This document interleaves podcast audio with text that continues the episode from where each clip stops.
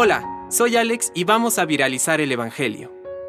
Del Evangelio según San Mateo.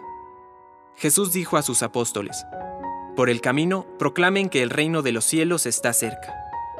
Curen a los enfermos, resuciten a los muertos, purifiquen a los leprosos, expulsen a los demonios. Ustedes que han recibido gratuitamente, den también gratuitamente. No lleven encima oro ni plata, ni monedas, ni provisiones para el camino, ni dos túnicas, ni calzado, ni bastón, porque el que trabaja merece su sustento.